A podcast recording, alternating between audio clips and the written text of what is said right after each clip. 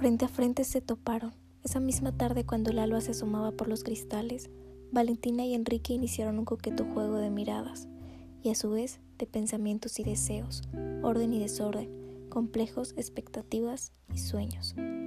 Valentina, que fuera de la convivencia urbana había crecido, jamás había conocido de amores y desamores, mientras que Enrique incluso conocía de traiciones y decepciones. Te voy a contar la historia de Valentina.